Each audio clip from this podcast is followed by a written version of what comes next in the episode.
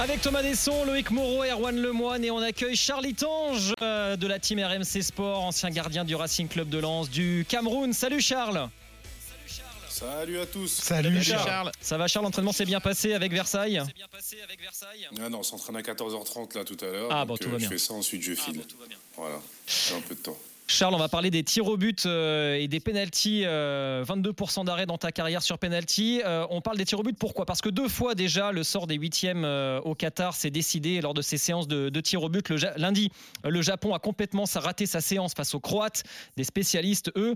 Et le lendemain, les Espagnols ont manqué leurs trois tirs au but pour euh, se faire sortir par le Maroc. Le Maroc a d'ailleurs mis fin à une incroyable série. Sept fois de suite, l'équipe qui tirait la première, euh, les tirs au but, s'était fait sortir en Coupe du Monde. Il y a un an et demi, quand les Bleus avaient été sortis au tir au but par la Suisse en huitième de l'Euro, on avait entendu à plusieurs reprises les tirs au but, c'est une loterie. Un refrain encore chanté par Hugo Loris samedi dernier à la veille de France-Pologne. Aujourd'hui, avec euh, bien sûr les, ana- les analystes, on a tous les éléments, mais, euh, on se rend compte qu'il y a une part euh, d'aléatoire, euh, dans le sens où les tireurs sont capables de frapper euh, n'importe où. Même si on peut trouver parfois quelques indications, euh, on peut mettre quelque chose en place euh, lors d'une séance de tir au but et, euh, et il peut se passer tout le contraire. Il y a peut-être une part de préparation, mais également une part d'instinct, de feeling sur le moment. et, je crois que le gardien doit se faire confiance à ce moment-là. Luis Enrique, lui, il avait demandé à tous ses joueurs d'arriver avec au moins 1000 pénalties dans les jambes. Ça n'a pas que- trop servi aux Ce que Espagnols. dit Lloris, c'est comme au poker. Avant de gagner, il faut pas perdre au poker. Euh, euh, je veux bien qu'il nous dise ça, mais euh, tu joues en finale de Coupe du Monde. Si quand même tu as regardé si le tireur tire à droite ou à gauche, et je, suis impatient d'entendre Charles avec ça, mais déjà si je fais un choix et qu'à 4 fois sur 5, le tireur tire d'un côté, j'ai quand même 80% de chance d'être du bon côté, et après c'est moi, euh, ma vista, etc., etc. Donc tu peux quand même couper certaines probabilités. Enfin, euh, il y a évidemment une, une- une- une part euh, folle euh, qu'on peut pas révéler, mais euh, le mec qui a permettez-moi l'expression parce que j'en trouve pas d'autres, mais si tu as un peu la merde au cul, bah, tu vas vouloir te rassurer en tant que, en tant que tireur et tu vas quand même faire des choses euh, euh, qui, te, qui, qui te, qui te rassurent. Et donc le gardien peut jouer là-dessus. Charles, qu'est-ce que tu en penses, toi? Ouais, non, mais alors déjà, il y a trois choses. Il y a trois profils de gardiens de but, il y a trois profils euh, de gardiens qui. euh, Enfin. il y a trois manières, en fait, je dirais, de- de- d'être efficace sur des séances de tir au but. Et je pense que Hugo l'a- l'a plutôt bien dit. C'est. Déjà, il y a le facteur de probabilité. Donc, sur cinq tirs au but, il y aura forcément un ou deux tirs au but qui iront du même côté. Donc, il existe des gardiens qui préfèrent partir cinq fois ou quatre fois du même côté pour euh, potentiellement être euh, sur la trajectoire. Alors, ensuite, il y a un problème de. une notion de, hauteur. Est-ce que ce sera au sol? Est-ce que ce sera euh, mi-hauteur?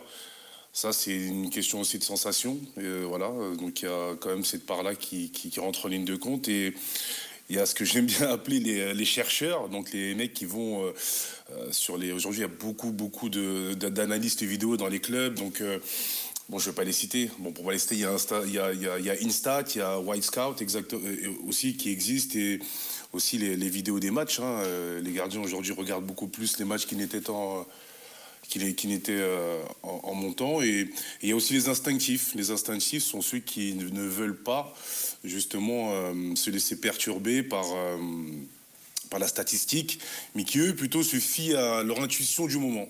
T'es Voilà. Barthez, par exemple Non, parce que justement, il y a- il y a- sur Barthez, il y a une anecdote comme ça qu'avait donné euh, Philippe Bergerot, l'entraîneur des gardiens en 98. Il avait dit qu'avant la séance de tir au but euh, lors du quart de finale contre l'Italie, lui, il avait étudié tous les tireurs de, de penalty italiens les, les deux ans avant le, le- le tournoi. Donc il avait fait un gros travail et tout. Il arrive trois jours avant, je crois, euh, le, match, il dit à Fabien Barthez, tiens, j'ai fait des fiches avec euh, les, les tireurs, euh, les tireurs italiens. Et Barthez lui dit, ah non non non, moi, euh, je veux faire ça au feeling. Euh, t'emmerdes pas avec euh, les chiffres et tout, euh, machin. Sauf que le jour de la de- du match arrive, les tirs au but arrivent, et là, il va voir Bergerot juste avant la séance et il dit Philippe, t'as toujours tes fiches avec, avec toi? Donc, franchement, c'est c'est ce que dit Charles, mais je, là, je suis, moi, je suis pas du tout d'accord là-dessus, dans le sens où tu peux pas tout remettre à l'instinct, c'est-à-dire c'est pas, c'est pas possible.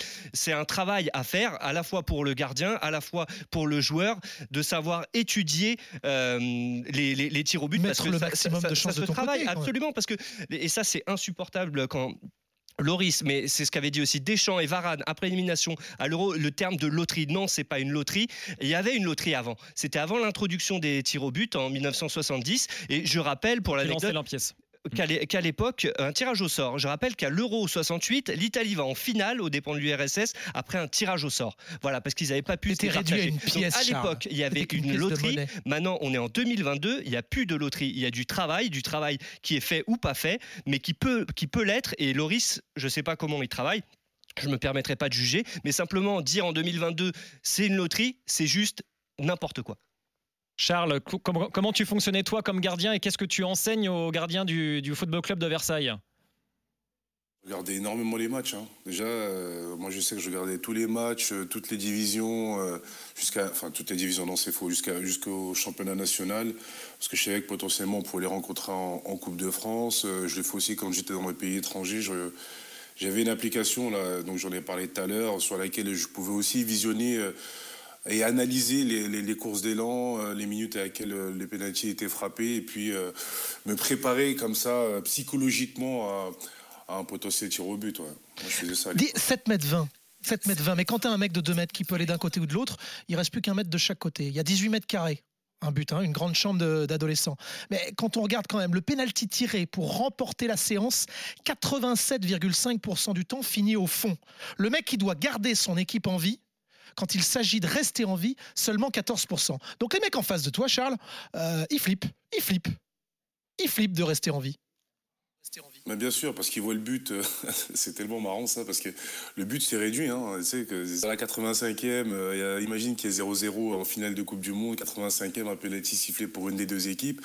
Je peux dire que le mec qui va prendre le penalty, qui va tirer, c'est celui qui a qui, a, le plus de courage. Hein, je vais rester poli. ça, commence par un C aussi, c'est bien. Ouais, c'est ça, c'est ça, c'est ça. ça bah, en fait, Opta a regardé sur, euh, depuis 82 en Coupe du Monde sur les, les, comment, les, les tirs au but euh, à la fin des matchs, après la prolongation.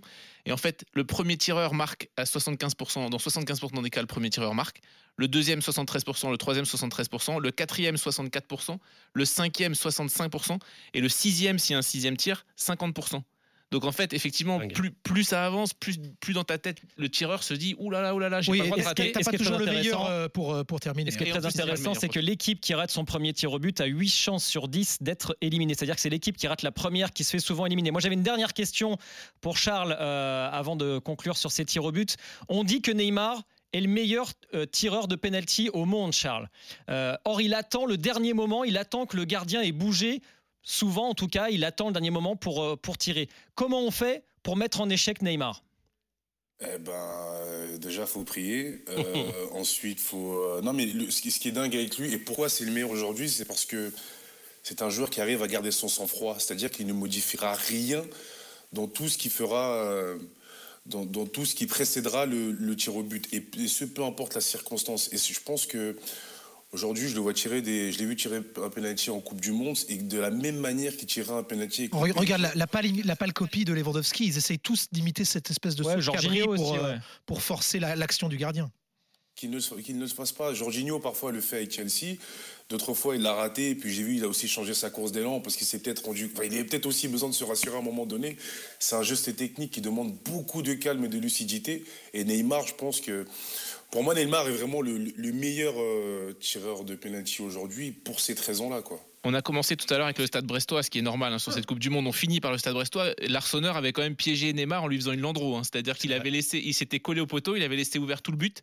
Et Neymar avait essayé de la mettre petit côté. À placer ça à la, fin des Enfin, on peut, merci à tous. On pourrait continuer